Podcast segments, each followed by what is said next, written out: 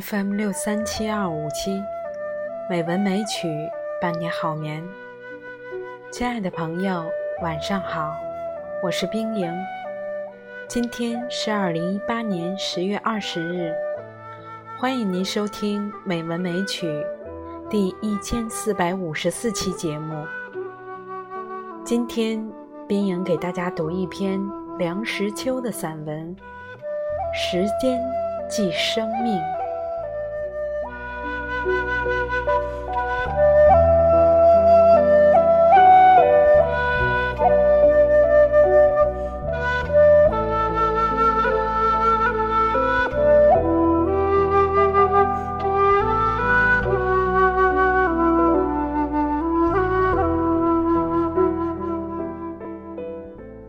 最令人触目惊心的一件事，是看着钟表上的秒针一下一下的移动。每移动一下，就是表示我们的寿命已经缩短了一部分。再看看墙上挂着的可以一张张撕下的日历，每天撕下一张。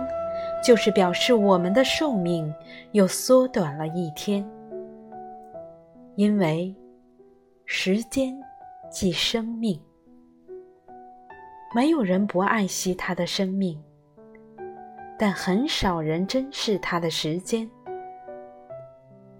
如果想在有生之年做一点什么事，学一点什么学问，充实自己，帮助别人。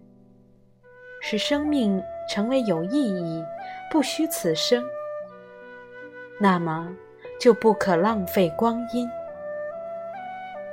道理人人都懂，可是很少人真能积极不懈地善于利用他的时间。我自己就是浪费了很多时间的一个人。我不打麻将。我不经常的听戏看电影，几年中难得一次。我不长时间看电视，通常只看半个小时。我也不串门子闲聊天。有人问我，那么你大部分时间都做了些什么呢？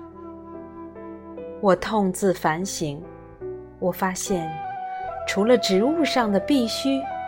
及人情上所不能免的活动之外，我的时间大部分都浪费了。我应该集中精力读我所谓读过的书，我应该利用所有的时间写我要写的东西，但是我没能这样做。我的好多时间都糊里糊涂的混过去了。少壮不努力，老大徒伤悲。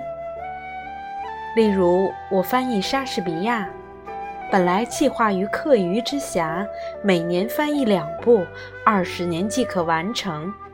但是我用了三十年，主要的原因是懒。翻译之所以完成，主要是因为活得相当长久，十分惊险。翻译完成之后，虽然仍有工作计划，但体力渐衰，有力不从心之感。假使年轻的时候鞭策自己，如今当有较好或较多的表现。然而悔之晚矣。再例如，作为一个中国人，经书不可不读。我年过三十才知道读书自修的重要。我批阅，我圈点，但是恒心不足，时做时辍。五十以学艺，可以无大过矣。我如今过八十，还没有接触过《易经》，说来惭愧。史书也很重要。我出国留学的时候。我父亲买了一套同文石印的前四史，塞满了我的行窃的一半空间。